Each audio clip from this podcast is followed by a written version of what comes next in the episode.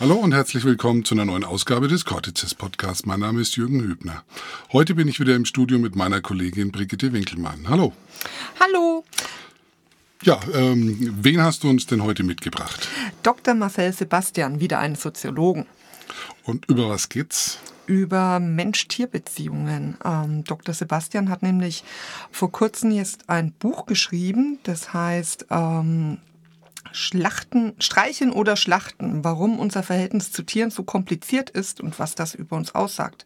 Im Köse Verlag erschienen und darüber sprechen wir und auch über seine Forschung. Klingt interessant. Dann bleibt mir nur wieder unseren Hörerinnen und Hörern äh, viel Spaß und viel Freude beim Erkenntnisgewinn zu wünschen. Ja, herzlich willkommen, Dr. Marcel Sebastian. Schön, dass Sie da sind. Ja, hallo, vielen Dank für die Einladung. ja, ähm, Sie sind ja äh, Soziologe und ähm, im Moment, wenn ich das richtig verstanden habe, Postdoc an der Professur für Umweltsoziologie an der Technischen Universität Dortmund und arbeiten da im Schwerpunkt Transformationsforschung. Genau, richtig, ja. Soweit zur Vorstellung. Aber überwiegend beschäftigen Sie sich mit Mensch-Tier-Beziehungen, ist das richtig? Genau, also das ist quasi der rote Faden, der meine Arbeit durchzieht, das Thema.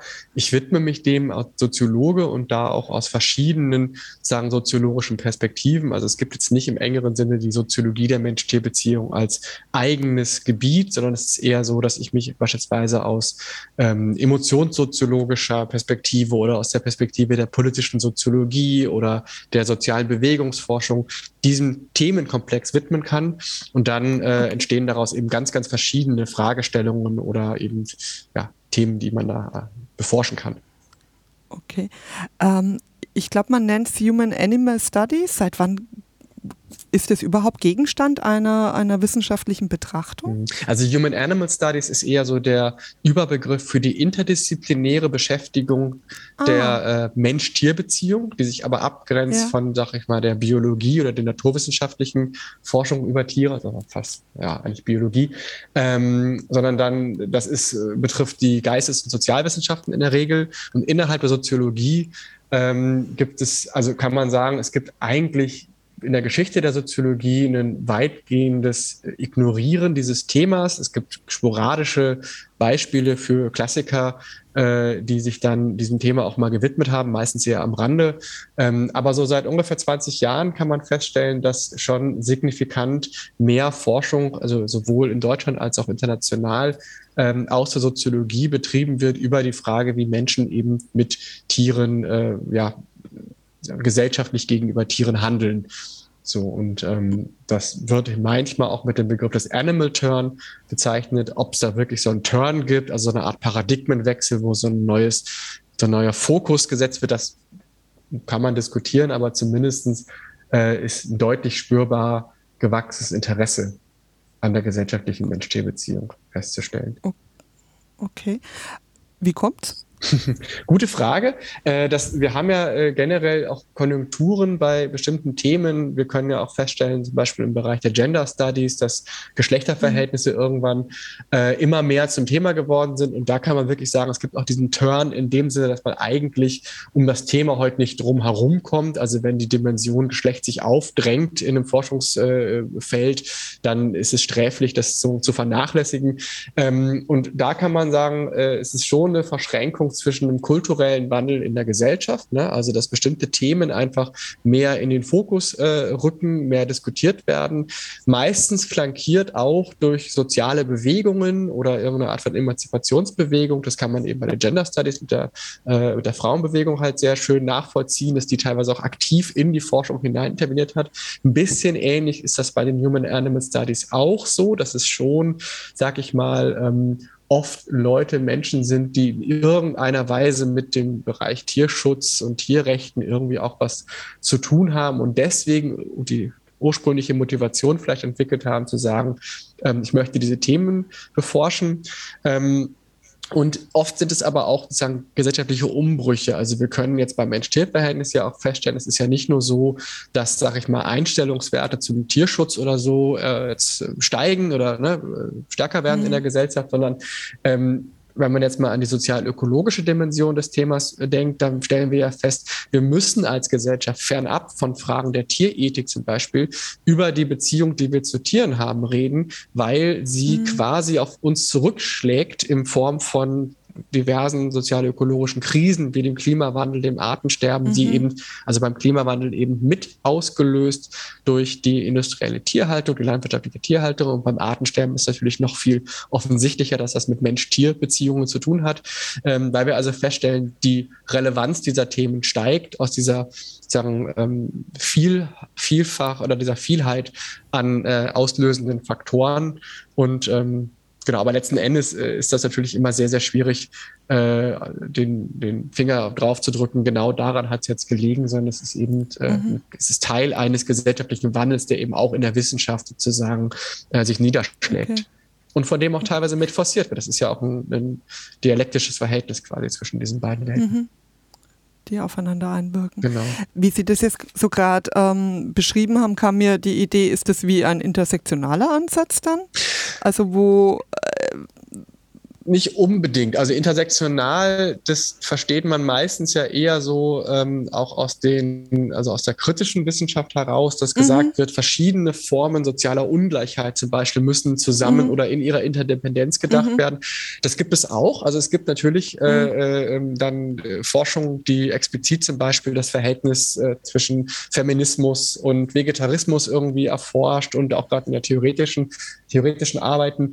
Aber ähm, das muss nicht nicht unbedingt so sein. Also wenn man die Human Animal Studies anguckt, wie gesagt, ist es eher interdisziplinär, als dass man halt sagt, das mhm. Thema der Mensch-Tier-Beziehung wird aus den verschiedenen Disziplinen heraus und dann auch eben im Dialog mhm. miteinander beforscht, dann von den Literatur und den Geschichtswissenschaften über die Wirtschafts- und die Sozialwissenschaften, okay. äh, dann die die, die, Breit, die, die Bandbreite der Disziplinen hinweg.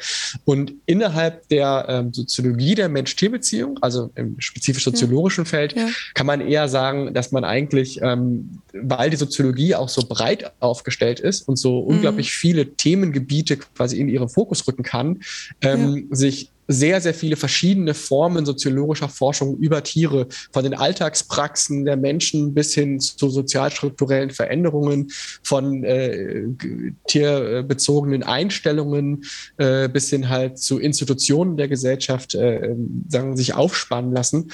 Ähm, genau, ja. aber intersektional muss das nicht notwendigerweise sein. Welche Ansätze verfolgen Sie da? Kann, kann man das sagen? Oder? Hm. Also, genau, also ja, man könnte das im Prinzip. Wie, das, wie, ja? wie gucken Sie sich das an, das Thema? Ja, aus verschiedenen Perspektiven tatsächlich. Ähm, und das ist eben, was ich gerade illustrieren wollte, warum ich glaube, dass die Soziologie so geeignet ist, sich diesem Thema zu widmen. Ähm, wenn ich das an meiner eigenen Forschung mal mhm. darstellen darf, ähm, ja, im, im, Rahmen meiner Dissertation zum Beispiel, ich habe kumulativ promoviert, also mit verschiedenen Fachartikeln, nicht mit einer Monographie, nicht mit mhm. einem Buch, sondern mit einer mhm. größeren Anzahl an Artikeln, die dann in äh, entsprechenden Fachzeitschriften veröffentlicht wurden.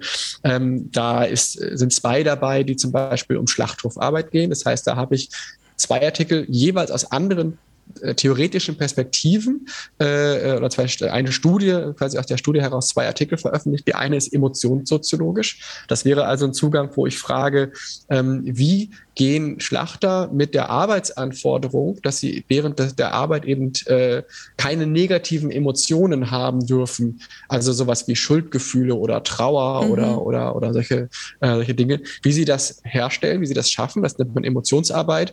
Ein anderes Thema zum gleichen zum gleichen oder eine andere Forschungsarbeit zum gleichen Themenfeld.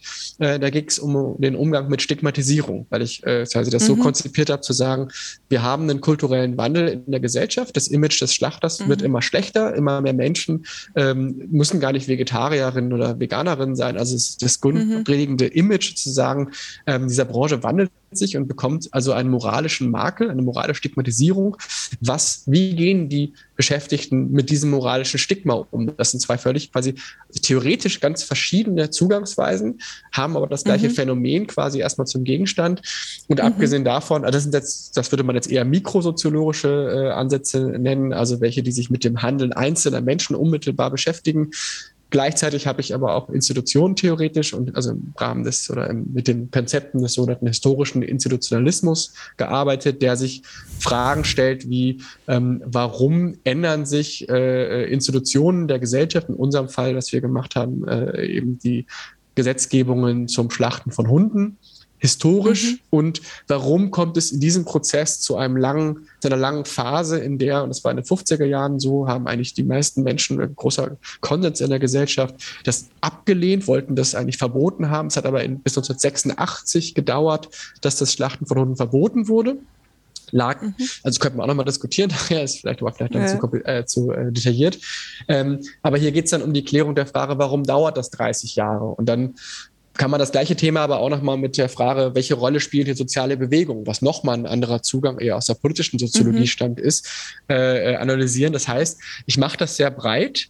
Ich nutze mhm. verschiedene soziologische Theorien, ähm, die sich eben jeweils eignen, um eine bestimmte Forschungsfrage zu beantworten.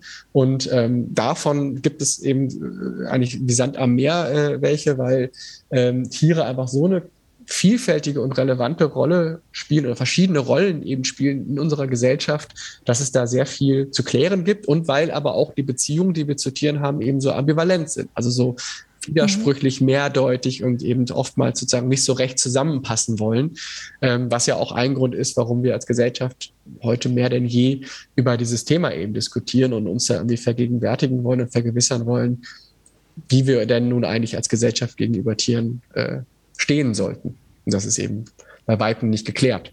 Das wollte ich gerade fragen, ja, wie sollen wir denn stehen? Aber wenn Sie sagen, es ist nicht geklärt, wenn Sie mir diese Antwort nicht geben können.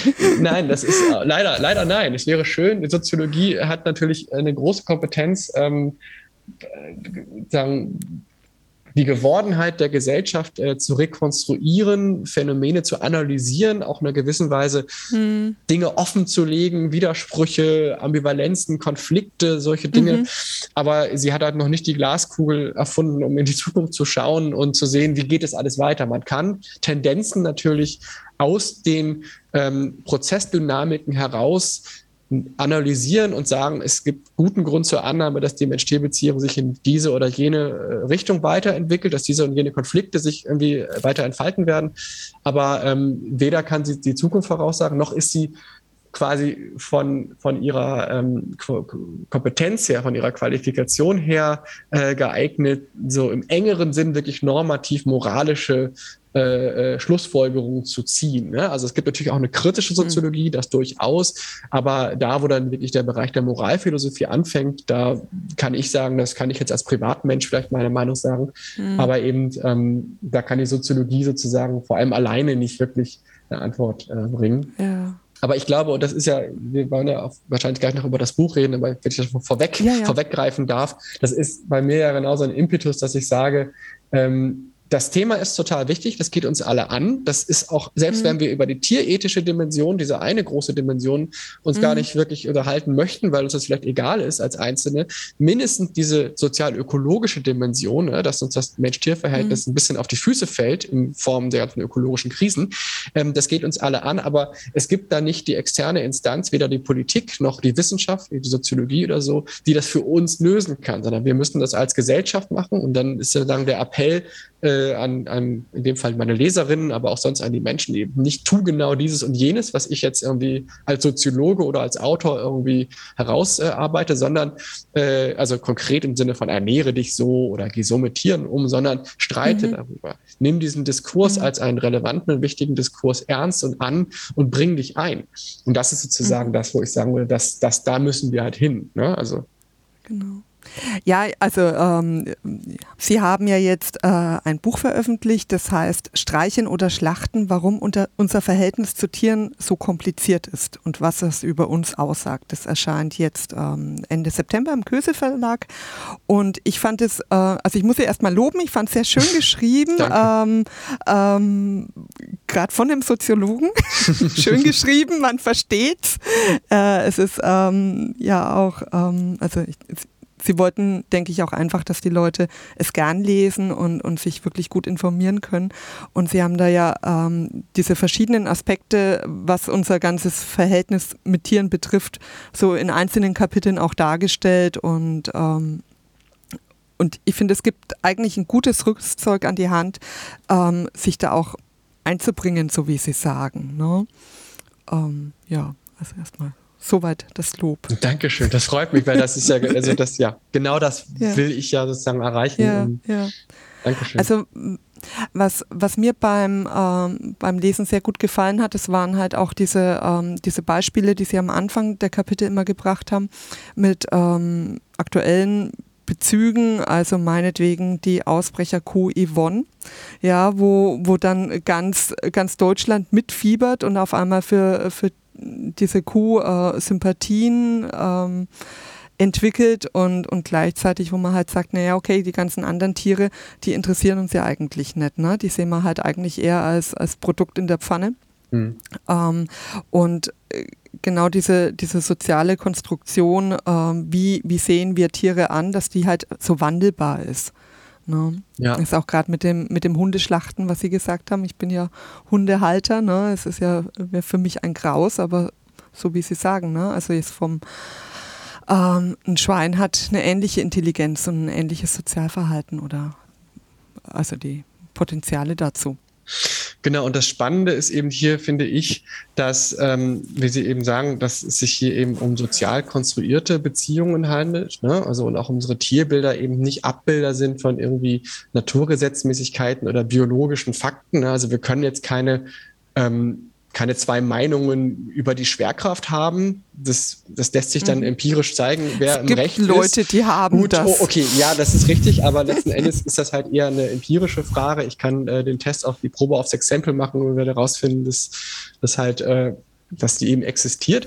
Aber ob ich jetzt sage, äh, ein Hund ist rein oder unrein, um mal religiöse Begriffe mhm. zu benutzen, oder ein mhm. Hund ist ein Freund oder ein Nahrungsmittel, das leitet sich eben nicht aus, ähm, aus Naturgesetzen ab. Oder das ist auch mhm. keine Frage jetzt äh, gerade das, was das Essen angeht, der, der Nährwerte oder irgendwie solcher physiologischer mhm. äh, Elemente. Das ist rein eine kulturelle Deutungspraxis. Das heißt, wir als Menschen, als Gesellschaft äh, einigen uns mehr oder weniger oder streiten streiten auch sonst darüber, ähm, welche Bedeutung die Umwelt, die um uns herum ist, die soziale wie natürliche Umwelt, äh, für uns hat. Und diese Sachen sind eben, also diese ganzen kulturellen Ideen, die uns auch eine Orientierung geben sollen, die uns äh, einen Überblick dafür vermitteln, was ist ein gutes Verhalten oder eine gute Gesellschaft, was ist angemessen, ne? darf der Hund mit im Bett schlafen oder nicht, das muss ja nicht immer nur so eine moralische Dimension haben. Mhm. Diese ganzen kulturellen Ideen, die sind eben ähm, wandelbar. Das heißt, wir sind einem kulturellen Wandel, im historischen Wandel eben äh, äh, ganz oft äh, unterlegen. Und gerade in Bezug auf Tiere können wir das eben ganz stark feststellen. Ne? Also die, der Stellenwert mhm. des Tierschutzes ist insgesamt gestiegen. Ähm, wir können aber gleichzeitig auch feststellen, dass eigentlich die Beziehungen, die wir zu den domestizierten Tieren vor allem haben, also den Haus- und den Nutztieren, den sogenannten, auch diese Kategorien sind ja schon mhm. konstruiert, sind ja nicht mhm. jetzt irgendwie, auch das sind ja keine biologischen Definitionen, sondern verweisen auf Funktionszusammenhänge in der Gesellschaft. Ne? Wofür werden diese Tiere benutzt sozusagen? Ähm, dass sich diese Beziehung zu diesen Tieren eben auch historisch polarisiert hat. Das heißt, ähm, sie haben sich eigentlich äh, auseinanderentwickelt in einer gewissen Weise und unterliegen völlig verschiedenen Entwicklungsdynamiken. Den einen Tieren gegenüber, den Haustieren, ne, ähm, mhm. unterliegt äh, so eine Personalisierungstendenz, würde man das nennen. Das heißt, diese Tiere werden immer mhm. mehr als ein Subjekt, als jemand, als du wahrgenommen. Ähm, mhm. Natürlich äh, mit Unterschieden und äh, sowohl individuell als auch regional. Ne, das ist natürlich alles klar, aber in Summe kann man schon sagen, dass insbesondere auch Hunde und Katzen eben äh, einen ganz starken Status Gewinn sozusagen in der Gesellschaft seit der Moderne im Prinzip ähm, durchlaufen haben. Und wie eine Gegenfolie dazu haben sich eben unsere kulturellen Ideen, unsere kollektiven Einstellungen, aber auch mhm. unsere sozialen Praxen, also die konkreten Umgangsweisen gegenüber dieser mhm. anderen Hauptkategorie der domestizierten Tiere, der Nutztiere, ähm, verändert, in dem Sinn, dass diese Tiere eben immer mehr objektifiziert worden sind. Also immer mehr mhm. wie Dinge, wie äh, Rohstoffe behandelt worden sind. Ähm, mhm. Das eine, sagen, ist das der eine Ort, der, den man so ein bisschen da äh, symbolisch für sehen kann, ist das Wohnzimmer. Ne? Da, da, da wird der mhm. Hund zum Du, die, der Familien, äh, äh, sozusagen das Familienmitglied. Und das, an der andere symbolische Ort ist dann eben die industrielle Mastanlage oder der Schlachthof, wo das Tier eben zum, zum Objekt wird. So. Ähm, und das hat sich eigentlich mit der Entwicklung der bürgerlichen und der industriellen Moderne so fortgeschrieben und ist mehr mhm. oder weniger unwidersprochen, ähm, hat das einfach gegolten. Ne? Auch diese, diese starke mhm. Unterscheidung, äh, der Hund ist mir das Liebste und äh, an das Rind äh, verschwende ich keinen Gedanken. Ähm, bis eigentlich so in die 70er, 80er Jahre, wo langsam, aber auch eben, weil diese, diese Entwicklungen sich intensivieren, also weil beispielsweise in den 70ern in Deutschland die, äh, diese Hühnerbatterien zum Beispiel dann sich mhm. massenhaft durchsetzen ähm, und der Umweltschutz insgesamt, also als ganz oberbegriffenes Thema jetzt äh, an, an, an Bedeutung gewinnt, dann entwickelt sich auch die Tierschutzbewegung und problematisiert das und damit einhergehend auch als Gesellschaft in den Medien, in der Politik und wo auch sonst, ähm, fangen wir langsam an, diese moralische Stellung der Tiere zu hinterfragen. Zunächst erstmal in dem Sinne eines ganz kleinschrittigen, ähm, es ist nicht so richtig in Ordnung, wie diese spezifische Form der neuen Art, Tiere zu halten, jetzt äh, exerziert wird. Und mhm. das entwickelt sich aber weiter. Das, das, das, dann kommen neue Ideen hinzu von Tierrechten, von universellen Tierrechten, da kommen neue Akteure dazu. Der ganze Diskurs äh, dynamisiert sich so weit, dass wir, und auch das Wissen über Tiere verändert sich. Ne? Also wir wissen dann plötzlich, welche Kompetenzen Tiere haben, dass vor allem auch die Leidensfähigkeit, die, die Wahrnehmung von ähm, also psychologischen oder äh, emotionalem Leiden bei, äh, und auch natürlich physischem Leiden eben bei Schweinen ähnliches wie bei Hunden. Und dadurch hm. wird diese Dualität, diese polarisierten Welten, da die Haustiere da die Nutztiere, dort die Nutztiere, die wird immer mehr, die kommt immer mehr ins Wanken oder die fängt an zu bröckeln. Und das ist das, was wir aktuell eben feststellen können, dass wir uneins geworden sind, dass wir halt unentschieden sind und äh, zu sagen, immer weniger oder immer mehr Menschen, sagen wir mal, nicht ähm, zufrieden sind mit diesem Status quo.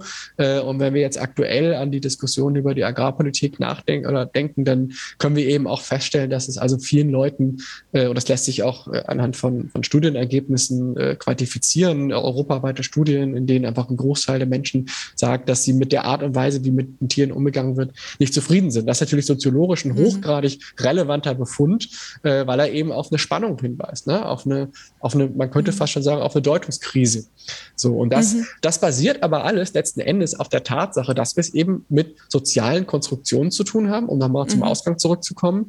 Das heißt also mit Bedeutungszuschreibungen, die wir interaktiv herstellen, die wir verändern können, die wir, über die wir streiten können. Mhm. Und das äh, tun wir mit Inbrunst gerade.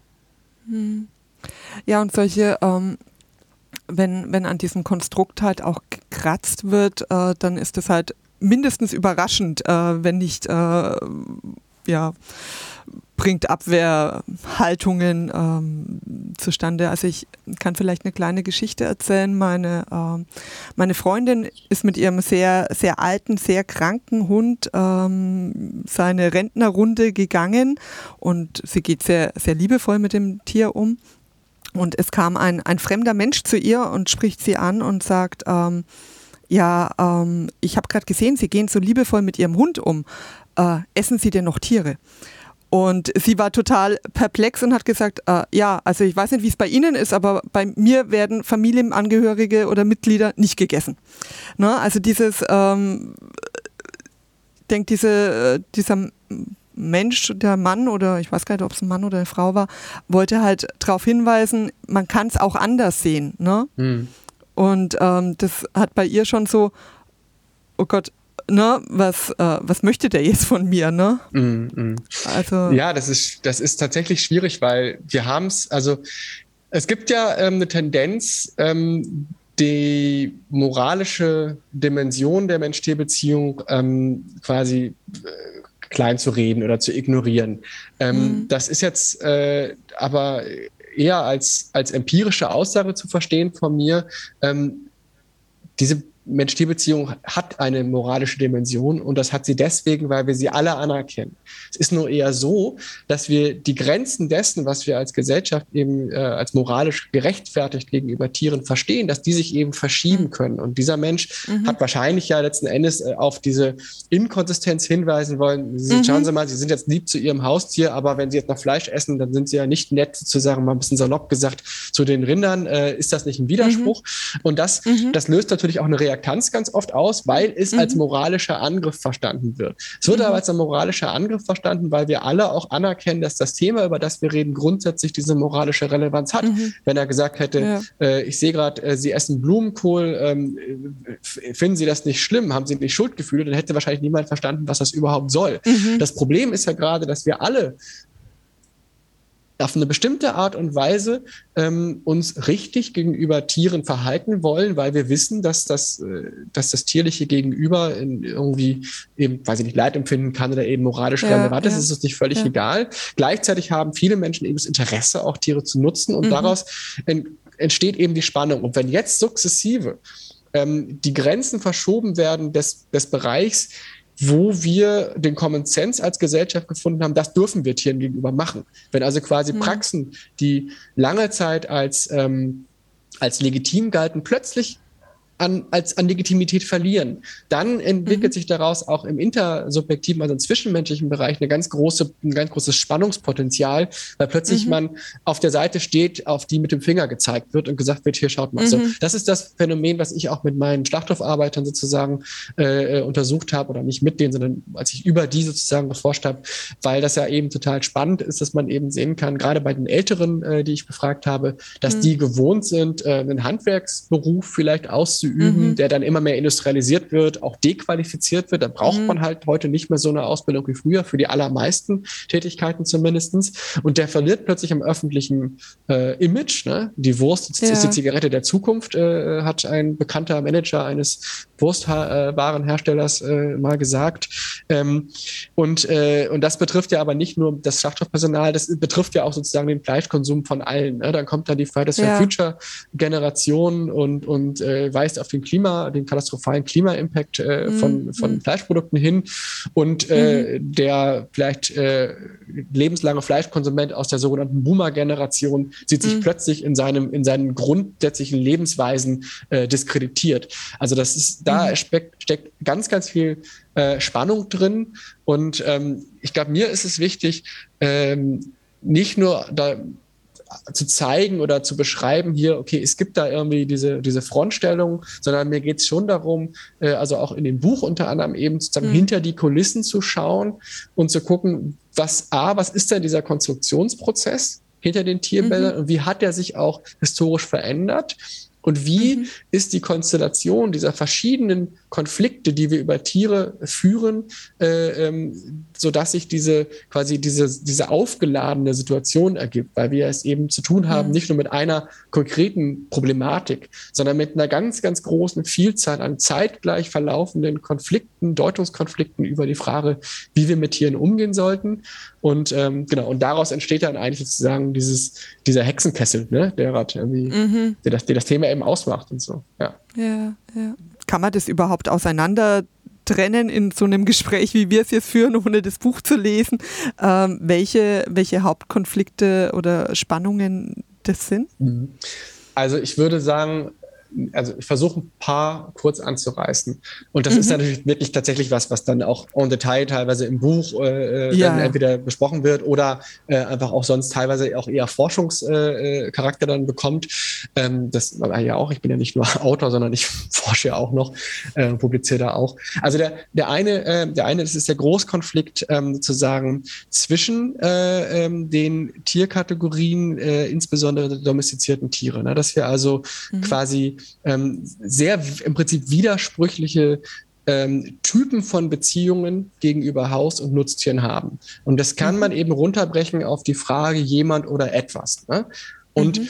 der Konflikt liegt darin, dass wir also merken, und das machen dann diese Beispiele von, den Aus, von der Ausreißer-Kuh Yvonne, die dann plötzlich in den Medien als, als jemand verhandelt wird, ne, was mhm. ihren Artgenossen im Schlachthof oder in der Mast eben überhaupt nicht äh, äh zu ähm, äh, sagen, also was die normalerweise nicht erfahren, ähm, dass wir eben feststellen können, wir können diese, diese Du und das, oder das, also, oder wie nennt man das? Also wir können diese Beziehung zu Tieren als jemand und als etwas können wir mhm. als Gesellschaft äh, sozusagen realisieren. Das sind beides Typen von Beziehungen, die real existieren.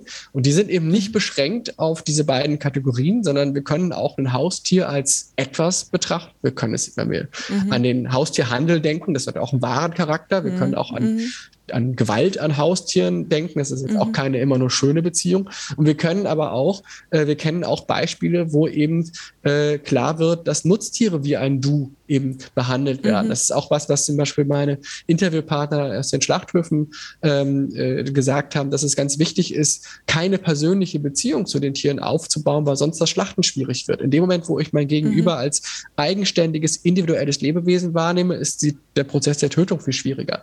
Also das heißt, diese Ambivalenz zwischen jemand und etwas als, als möglich, als Kontinuum der möglichen Mensch-Tier-Beziehung, das ist quasi der, der Haupt, äh, Hauptkonflikt, ähm, den man so ein bisschen grundsätzlich übergeordnet sehen kann. Mhm. Ähm, dann gibt es den zweiten, der halt sozusagen innerhalb dieser Kategorien funktioniert. Das heißt, ich hatte ja schon angedeutet, es ist ja nicht so, dass wir, nur weil wir sagen, historisch haben sich die Beziehungen zu Haustieren personalisiert, also nur weil wir sagen, dass sich historisch die Beziehung zu Haustieren personalisiert heißt, hat, heißt das ja nicht, dass äh, alle Beziehungen zwischen Menschen und Haustieren irgendwie nur positiv sind oder gewaltfrei mhm. oder irgendwie nicht, mhm. nicht auch Elemente dieser Objekt Haftigkeit haben. Gleichzeitig mhm. äh, äh, haben wir auch innerhalb der Nutztiere diese Spannung, ne, wir, das ist vielleicht noch viel stärker. Wir wissen irgendwie alle, dass ein, eine, eine Kuh kein Ding ist, kein, kein, kein mhm. Stein, ne? sondern ein Lebewesen ist und auch nicht nur eine Pflanze, sondern tatsächlich auch ein Lebewesen ist, was eine innere Welt hat, ne? was eine Subjekthaftigkeit mhm. hat. Gleichzeitig werden sie aber gesellschaftlich als Objekte quasi behandelt oder weitgehend wie Objekte oder wie lebende Objekte oder wie auch immer man das dann nennen möchte. Und hier also ist auch innerhalb unserer Beziehungen zu den verschiedenen Kategorien von Tieren schon so eine Spannung, ähm, wo also auch eine Uneindeutigkeit ist, wo wir als Gesellschaft zumindest nicht irgendwie eine Übereinkunft haben, wie wir diesen Tieren gegenüber uns äh, stehen. Und der dritte Punkt, und den haben wir noch gar nicht groß besprochen, der ist aber, glaube ich, total wichtig. Ähm, mhm. Das ist, was ich mal ein paar Mal jetzt angedeutet habe, dass mhm. wir ja auch in Form unserer ähm, Beziehungen, äh, unserer sozial-ökologischen äh, Beziehungen mhm. ähm, zu Tieren äh, quasi so ein bisschen an unserem eigenen Ast sägen, ne? weil mhm. wir eben durch die Art und Weise, wie wir äh, insbesondere uns gegenüber mhm. Nutztieren sozusagen äh, situieren als Gesellschaft, also in, inklusive industrieller Tierhaltung samt globaler Futtermittelproduktion, ähm, dass das eben einen unglaublich großen Impact hat für den Klimawandel, für das Artensterben. Wir haben aber auch Phänomene, mhm. dass Zoonosen äh, korrelieren, zusammenhängen mit der Zerstörung von, von Habitaten von Wildtieren, also beispielsweise ja. indem äh, der Regenwald Futtermittelplantagen äh, für die Tierindustrie dann weicht äh, oder anti, also multiresistente äh, Keime und Antibiotikaresistenzen, mhm. das alles Probleme sind sozusagen, die unmittelbar auf uns Menschen zurückschlagen, die dazu führen, das sind jetzt die Haustiere so ein kleines bisschen ausgeklammert, aber dass äh, in der Agrarpolitik gerade enorm viel Bewegung reinkommt, weil wir feststellen, ähm, das hatte auch was mit der Energieeffizienz von, von tierlicher mhm. äh, Nahrungsmittelproduktion zu tun, dass einfach unglaublich mhm. viel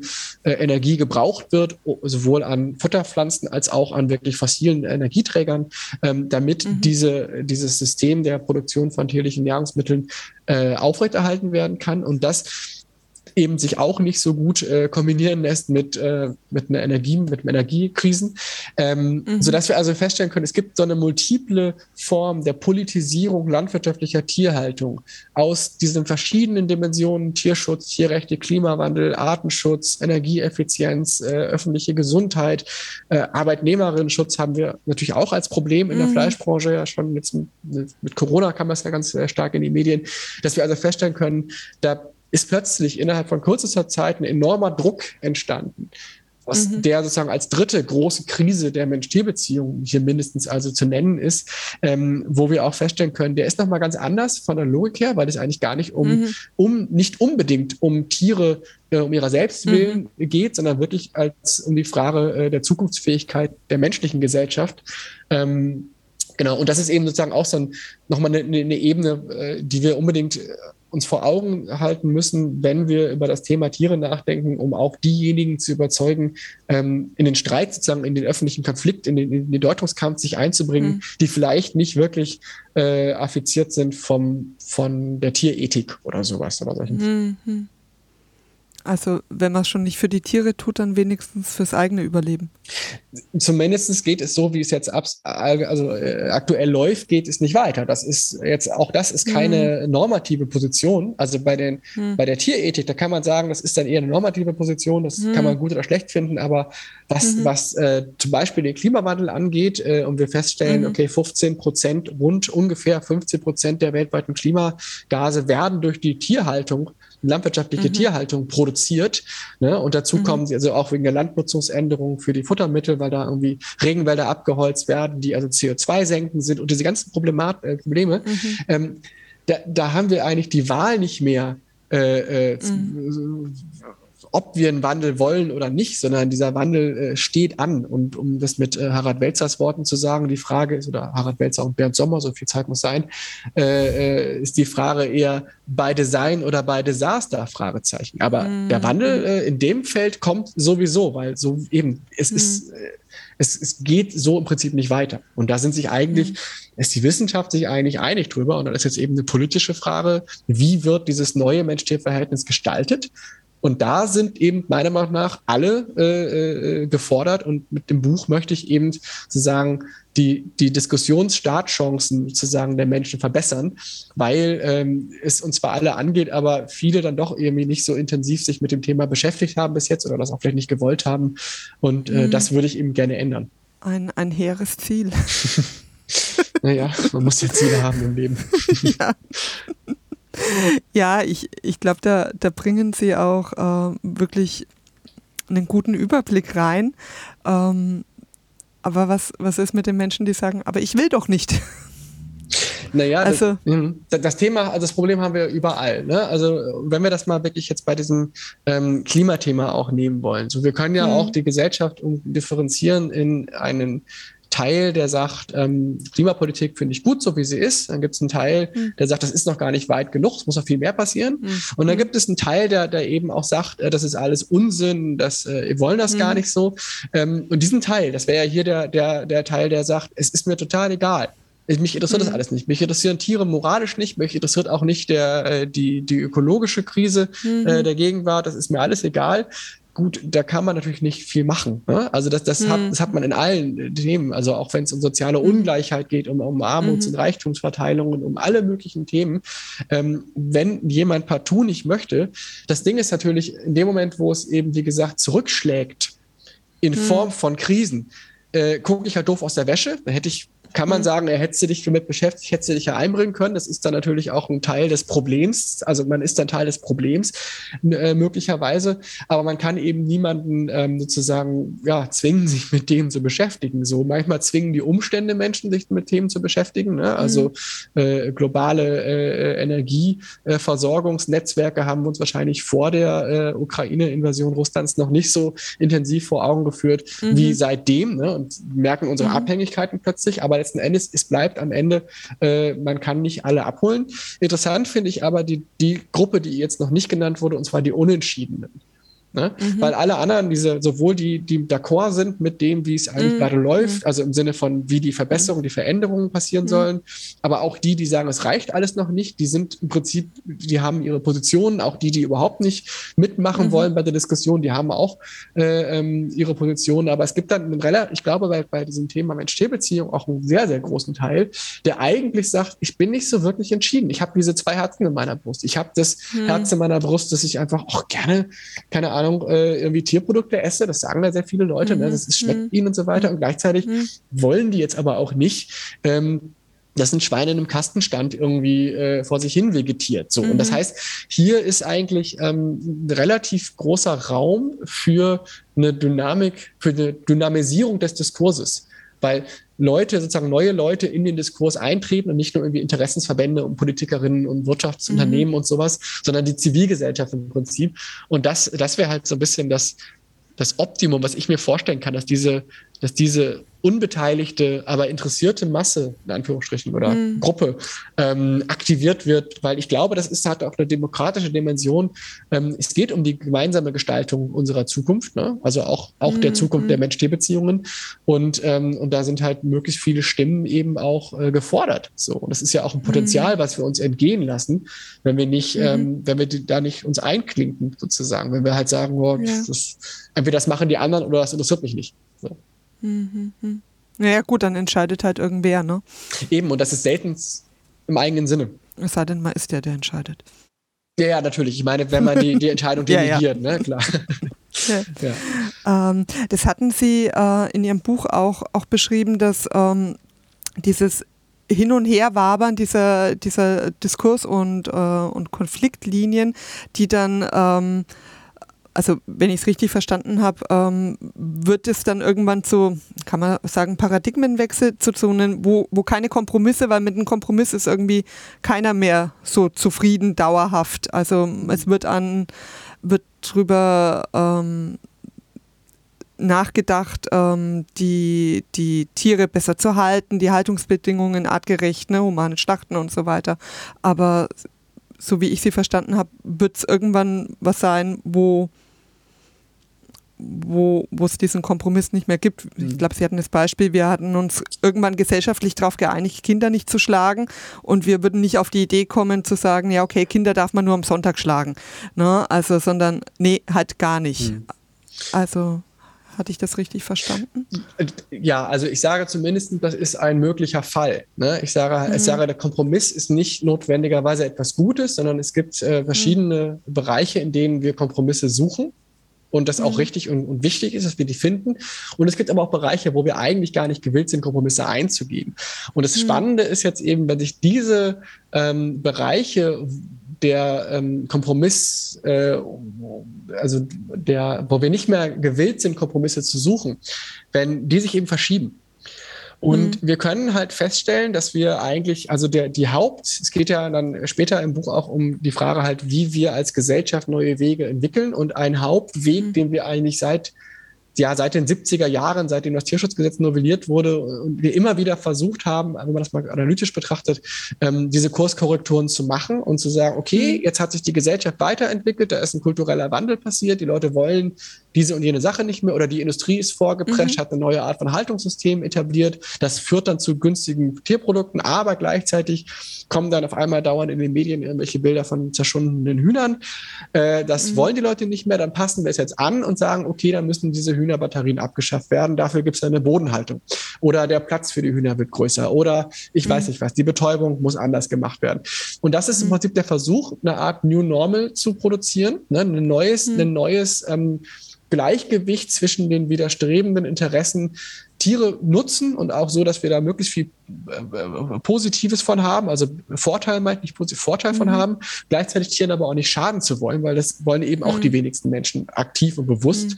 Mhm. Ähm, und das ist aber eben ein, ein, ein Umgang mit diesem Dilemma, der eben an Grenzen stößt, wenn ähm, bestimmte äh, bestimmte Ideen nicht, nicht mehr getragen werden.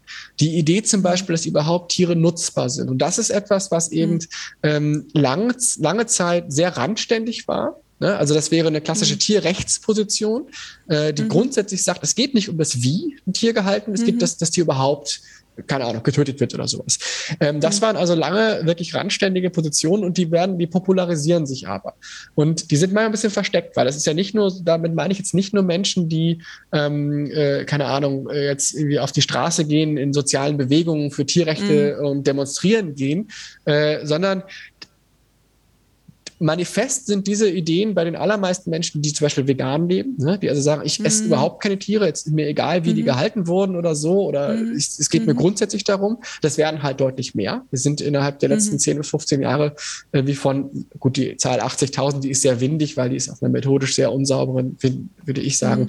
äh, Basis entstanden. Ich glaube, das war so Anfang der 2000er äh, bis hin zu jetzt ungefähr 1,6 Millionen, 1,4 bis 1,6 Millionen. Also es ist ein deutlicher Zugewinn. Ne? Ist immer noch eine kleine Gruppe in der Gesellschaft, aber sie wird mhm. wichtiger. Das Problem ist aber, dass natürlich auch Menschen, die vegetarisch leben, und da sind deutlich mehr mhm. dabei, mhm. zumindestens dieses, diese Spannung haben mit, okay, ich esse Tiere aus einem konkret, also grundsätzlich nicht aus und dann mhm. gibt es natürlich viele verschiedene Gründe, warum Menschen vegetarisch mhm. leben, aber ein Hauptgrund ist eben die Tierethik, weil sie sagen, ich möchte mhm. nicht, dass für mich Tiere getötet werden. Und mhm. ähm, auch diese Menschen würden natürlich, also ne, wie gesagt, es gibt natürlich auch Leute, die aus gesundheitlichen Gründen das machen oder was ich, aber nehmen wir mal den Teil der Vegetarierinnen, die sind immer noch ziemlich groß, äh, die wirklich sagen, grundsätzlich bin ich nicht in der Meinung, dass es wichtig ist, äh, äh im engeren Sinne wichtig ist, wie ein Tier geschlachtet wird. Das Problem ist, dass es überhaupt getan wird, weil das Tier mhm. ein Recht auf Leben hat. So, das heißt, wenn ich jetzt da sage, es gibt diese manifesten und latenten Positionen in der Bevölkerung, die sagen, na Moment, also da gibt es keine Kompromisse mehr. Da ist eigentlich mhm. kein, da ist ein Entweder-Oder. Entweder wir töten Tiere oder nicht. Da gibt ja keinen Kompromiss zwischen mhm. Leben und Tod. Mhm. So, wenn das diese Position äh, ist, dann sind diese Teile der Gesellschaft natürlich nicht mehr äh, mit dabei, wenn es darum geht, dieses New Normal auszubalancieren. Dieses, ja, mhm. wie viel Zentimeter, wie viel, keine Ahnung, ne, wie, wie viel mhm. Bar Druck muss auf dem Bolzenschussgerät drauf sein, damit die tierschutzgerechte Tötung oder Betäubung in dem Fall äh, irgendwie verschatten gehen kann. Diese, diese kleinen, kleinlichen Fragen, sag ich mal, die werden dann eben nicht mehr als, als äh, Diskussionsmasse anerkannt. Und da haben wir eben die Tendenz oder diese Dynamik hin, dass diese Gruppe eben größer wird, dass es zunehmend eben Menschen gibt, die damit, äh, die nicht mehr mit Kompromissen sozusagen zufrieden sind, sondern die halt sagen, es geht ums Ganze so. Ähm, mhm. Das ist natürlich weiter, wie gesagt, eine äh, ne, ne Minderheit, die aber größer wird. Mhm. Das ist eben das, was mich als Soziologe jetzt interessiert, diese Dynamisierung des Diskurses. Wir haben immer noch jetzt natürlich eine klare Machtverteilung, aber mhm. wenn wir jetzt eben auch nochmal uns vergegenwärtigen, es gibt, das ist vor allem auf der kulturellen Ebene, es gibt diese Entwicklung, ja, es gibt diese zunehmende mhm. Infragestellung, diese zunehmende Unzufriedenheit und die viel immer mehr größer werdende Gruppe an Menschen, die sagen, nee, also das, das, da geht's jetzt nicht um, um äh, äh, kleine Änderungen im Tierschutzgesetz. Plus, wir haben diese Dynamik, dass äh, wir wissen, okay, wir müssen eigentlich aus ökologischen Gründen die weltweiten Tierbestände massiv reduzieren, mhm. also Nutztierbestände reduzieren. Und wir haben die Dynamik, äh, dass ähm, wir ganz viele Wirtschaftsakteure haben, gerade aus dem, insbesondere aus dem Bereich der, äh, der Fleischproduktion, ähm, die zunehmend auf vegetarische und also fleischfreie Alternativen mhm. setzen, also die in ihr Portfolio mhm. diese Sachen reinbringen, ähm, dass wir also sagen können, ähm, wir werden vielleicht äh, die nächsten großen Schritte, und das ist jetzt aber eine Spekulation, die nächsten mhm. großen Schritte nicht mehr in der, in der, in der großen Reform des Tierschutzgesetzes sehen, wo dann endlich der soziale Konsens gefunden wurde, so dürfen wir Tiere nutzen und so nicht, mhm. sondern eher in wirklich einen Paradigmenwechsel im Hinblick auf die Frage, welche Rolle spielen Tiere in der Ernährung. So. Mhm. Was ist sozusagen das, wo man zumindest eine eine wahrscheinliche Entwicklungsdynamik hinsehen kann. Und ähm, genau, und da geht es eben weniger um die Frage, wir verbessern die Tierschutzbedingungen, sondern eher um die Frage, wie weit müssen wir den, die globale Produktion von Nutztieren sozusagen reduzieren, um mhm. eine zukunftsfähige Landwirtschaft äh, zu haben. Und ähm, da stehen die Zeichen eben auf äh, wahrscheinlich relativ weitreichende Veränderungen, die in den nächsten, weiß ich nicht, 10, 15 Jahren auf uns zukommen werden. Das ist schon, mhm. finde ich, sehr, sehr spannend. Spannend trifft es gut. ja, spannend, aber eben, also spannend, äh, natürlich inhaltlich spannend, soziologisch spannend, weil auf einmal Gesellschaft mhm. in Bewegung gerät. Das ist ja immer, also für mich fachlich natürlich total spannend, aber auch politisch spannend, weil sich eben Möglichkeitsräume öffnen. Ne, das sind ja mhm. immer diese Windows of Opportunity, ähm, wo auch zum Beispiel die Zivilgesellschaft ähm, eine Relevanz bekommt, die sie vielleicht nicht mhm. äh, bekommt, wenn die, ja, die, die Strukturen eher starr sind und die äh, Veränderungen eher kleinschrittig. Es geht ja jetzt wirklich darum, ähm, dass wir äh, im Prinzip auch eine historische Chance haben, ähm, mhm. Gesellschaft zu verändern, zu ökologisieren, nachhaltiger zu gestalten. Ähm, und wie gesagt, selbst wenn ich jetzt der Meinung bin, als, als einzelner Mensch, das geht mir alles zu weit und das ist doch alles, keine mhm. Ahnung, äh, linksgrüne Ideologie oder irgendwas, mhm. ähm, kann ich mich einbringen. Vorher bin mhm. ich im Prinzip oder oft renne ich halt gegen Mauern, ne, weil das mhm. historische Möglichkeitsfenster eher geschlossen ist. Und auf einmal steht es sperrangelweit mhm. auf. Ähm, mhm. Genau, und da würde ich eben sagen, Leute, wann, wenn nicht jetzt, sollten wir über Tiere reden. Und wie über Tiere reden? In welcher Form? Weil Sie die, die Zivilgesellschaft ja immer wieder erwähnen. Ja, das ist eine gute Frage.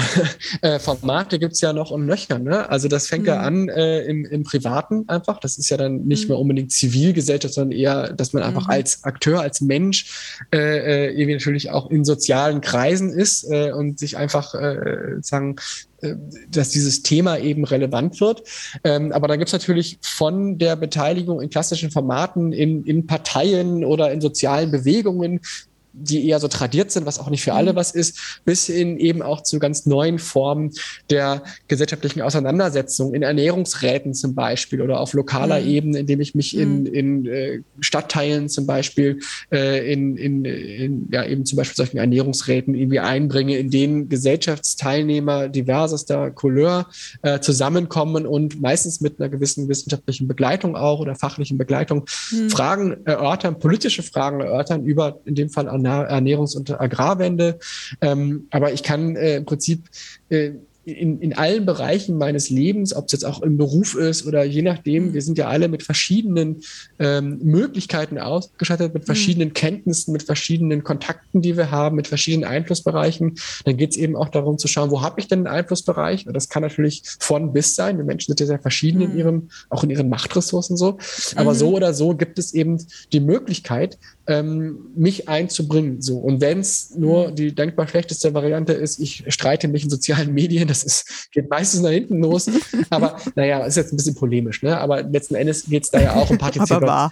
Na, ja, war auch, aber es geht auch um Partizipationschancen. Ne? Es geht auch darum, mhm. dass der Diskurs so offen ist wie noch nie zuvor. Ja, also wenn mhm. ich heute Medien mache, wir machen gerade, wir sind gerade medienschaffend, mhm. ich meine, sie machen das professionell, aber auch das Format des Podcasts ist ja eher was mit den sozialen, mhm. den neuen Medien mhm. äh, äh, assoziiert wird. Wenn ich in den 60er Jahren versucht habe, in die Medien zu kommen, dann musste ich mich beim, beim Stern oder beim Spiegel irgendwie vorstellig werden und mhm. hoffen, da irgendwie äh, äh, reinzukommen, sozusagen mit einer Berichterstattung. Oder in den großen Zeitungen oder so. Äh, und, und heute äh, ist das auch ein bisschen demokratisierter. Also es, es hat mhm. Vor- und Nachteile eben alles. Äh, ja, und das heißt, auch da kann ich mich, äh, kann ich mich einbringen. Ne? Und äh, ist, wie mhm. gesagt, also ich glaube, aber weil es eben auch so eine praktische Dimension hat, eine alterspraktische Dimension, ist es jetzt ja. nicht so wie in der äh, globalen äh, keine Ahnung was, äh, ähm, äh, in, in, der, in der Frage des äh, was ein Beispiel äh, der Geschlechtergerechtigkeit in den, äh, in den südostasiatischen Ländern. Mhm. Äh, äh, da möchte ich mich gerne mit beschäftigen. Da ist jetzt mein Handlungsspielraum aber relativ eingeschränkt, sondern wir haben es ja mhm. wirklich mit einem Thema zu tun, was uns allein, weil wir uns alle durch die Ernährung natürlich gegenüber Tieren verhalten, ja. unmittelbar Handlungsräume haben, wo äh, mhm. wir darüber nachdenken können, wie wir dazu stehen. So. Möchten Sie noch was loswerden, was Sie sonst in Medien immer nicht gefragt werden, sagen können? Sie hätten die Möglichkeit. So, das, das ist natürlich genau das. Schwierig. Also ich habe das Gefühl, wir haben ja sehr ausführlich gesprochen ja. so und ähm, ich glaube auch so relevante, also wenn wir nach das Buch jetzt gucken, relevante Bereiche ab, äh, mhm. abgehakt, nicht abgehakt haben wir sie nicht, aber zumindest andiskutiert. Ähm, Ehrlich gesagt fällt mir da jetzt gerade gar nichts zu ein. Dann ist gut. das ist ein gutes Zeichen wahrscheinlich, das stimmt. Ich glaube. sage ich jetzt noch. Nee, Entschuldigung, nee, ich wollte nur, weil ich, ich glaube, normalerweise wird dieser letzte Punkt ähm, nicht so ausführlich besprochen. Also die Frage der Partizipation, weil es meistens darauf mhm. hinausläuft, jetzt sagen Sie doch bitte, wie ich mich ernähren soll. Und dann sage ich immer, oh, das ist mhm. schwierig, darum geht's ja nicht, ist ja nicht meine Rolle. Mhm. Ich will ja, dass die Leute so, so. Und ähm, dass wir das jetzt ein bisschen machen konnten, also mal zu, durchzusprechen, ähm, äh, was heißt das denn sozusagen auch unter so einer Demokratie äh, Perspektive, mündige Bürgerin oder mündiger Bürger zu sein und aktiver Teil, aktiver Part sozusagen eines Diskurses das fand ich irgendwie sehr, sehr schön, weil das wird oft nicht so gemacht und äh, das wäre so, wenn wir das nicht gemacht hätten, vielleicht was, was ich noch gesagt hätte.